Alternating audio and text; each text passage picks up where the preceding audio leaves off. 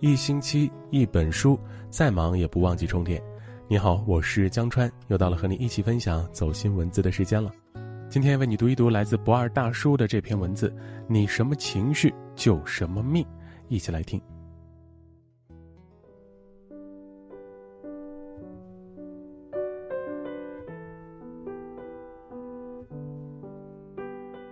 命运由大大小小的选择构成。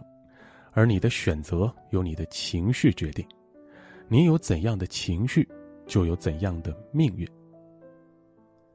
情绪藏着一个人的命运。从一个人的情绪里，就能看见他的人生。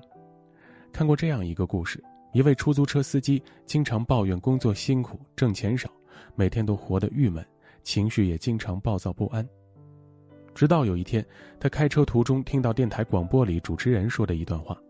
人生不易，不要想着去改变它，接受不能改变的，改变能改变的。你越相信什么，就能吸引到什么。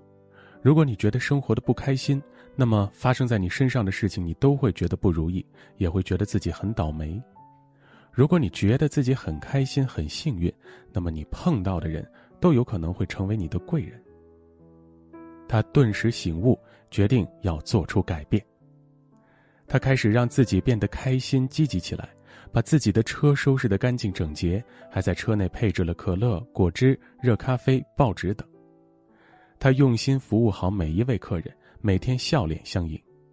因为他的服务理念和质量，慢慢的，他的名声变大，坐车的客人也越来越多，而他的收入也因此比以前多了两倍。不抱怨的世界有句话说。如果停止在日常生活中的抱怨，就能让任何人走向成功。当我们拿花送给别人时，首先闻到花香的是自己；当我们抓起泥巴抛向别人时，首先弄脏的也是自己的手。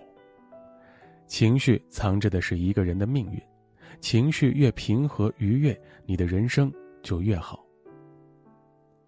失控的情绪藏着失控的人生。控制不了情绪的人，人生也会失控。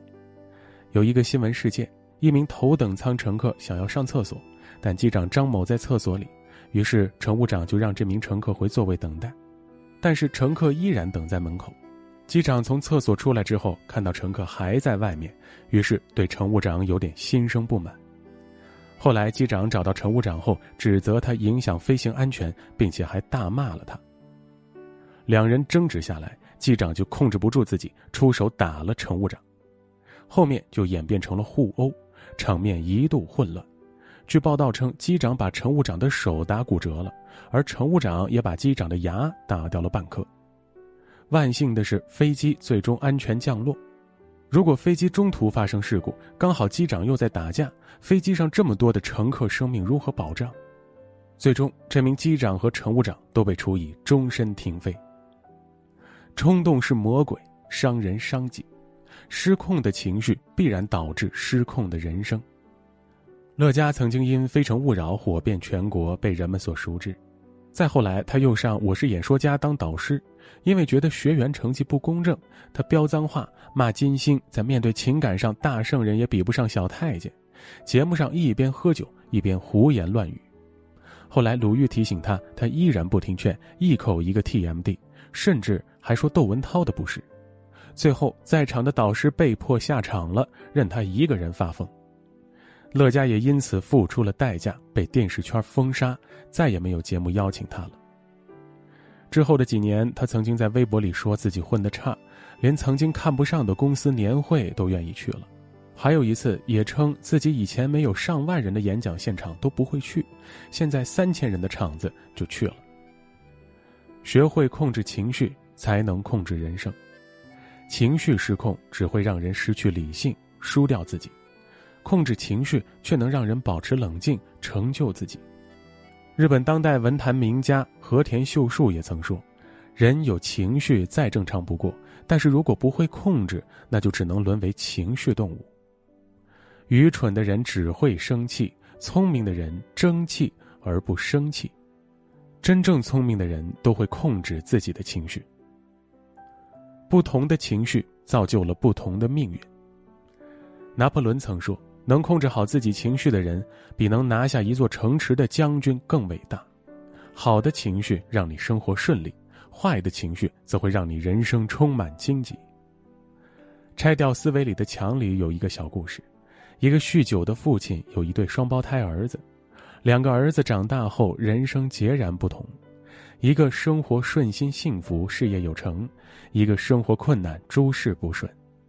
于是有记者采访他们对待现在生活的看法，他们都对于拥有这样的父亲很无奈，但生活过得好的那个，他认为生活是需要靠自己的，要乐观看待生活，靠不了父亲，只能自己去努力。另外那个把生活过得一团糟的，便觉得他所有的苦都是父亲造成的，并且无法改变，他活得不好都是正常的。也因为他们不同的情绪和心态，造就了截然不同的人生。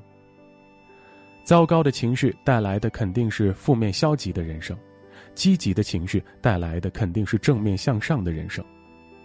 美国社会心理学家费斯汀格有一个理论：人生中百分之十的事件是由发生在你身上的事情组成，而另外百分之九十则是由你对事情如何反应所决定。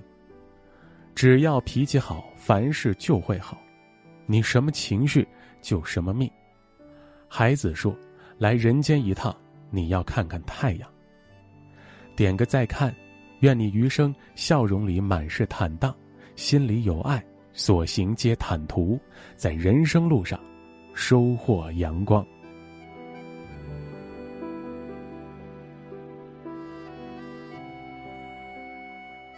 好了，感谢你的聆听陪伴。如果你喜欢今天分享的这样一篇文字，欢迎你点击一下文末的再看，让你身边更多的人听到。和看到这篇文字吧，明晚同一时间我们不见不散。我是江川，我在北京，祝你晚安，好梦，我们下次见。